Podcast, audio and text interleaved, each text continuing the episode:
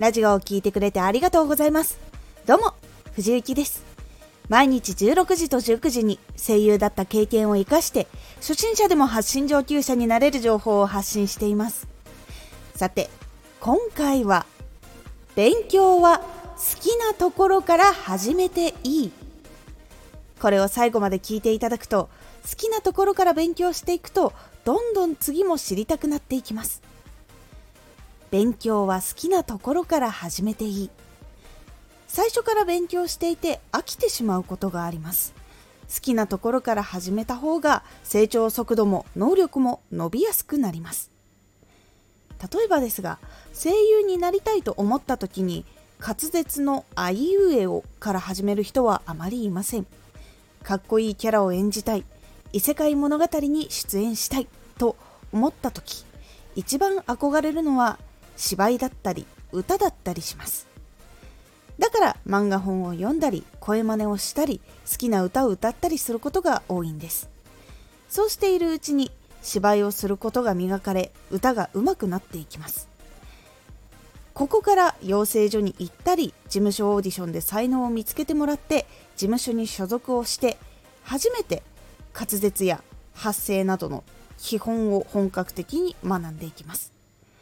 やっぱりそういうところに入ると一番重要な基礎をやっぱりやるのでそこをできるようにっていう感じでやっぱ養成所でも事務所でもやっていくことが多いです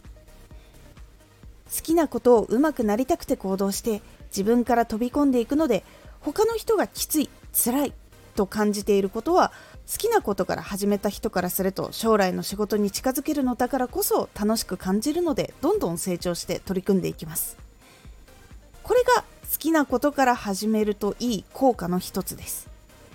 逆に声優になりたい。専門学校に行くとなれるんだと入学して実際にレッスンから入ったりすると芝居がしたくても最初のうちは体づくりや基礎トレーニングが中心になります。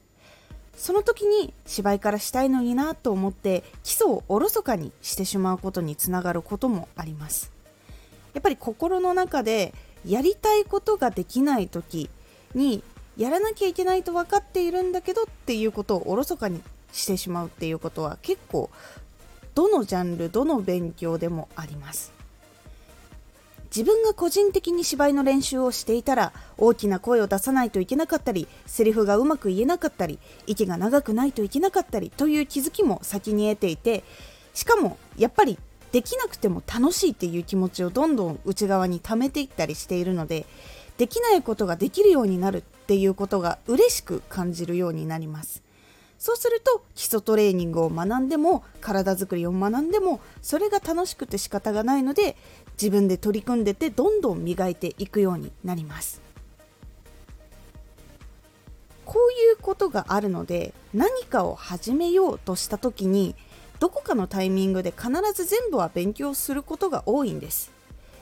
ですが先に1から10を勉強するよりも好きなところからやって足りないところを補うように勉強していった方が本当に必要な情報そして必要な技術そして本当の意味なんでこれをしなきゃいけないのかっていう本当の意味も分かった上で身につけるので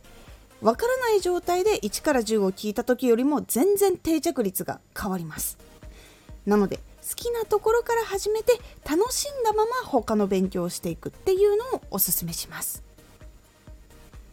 今回のおすすめラジオ極端な行動が注目を集める結果が予想できないこととか明らかに大変なことで達成ができるのかっていうものをやったりすると注目が集まるというお話です。このラジオでは毎日8時16時19時に声優だった経験を生かして初心者でも発信上級者になれる情報を発信していますのでフォローしてお待ちください。次回のラジオはラジオを聴いてくれる人に会いに行こうです。こちらはラジオを作った時に自分が投稿しているだけでは聞かれる可能性も減ってしまうというお話になっておりますのでお楽しみに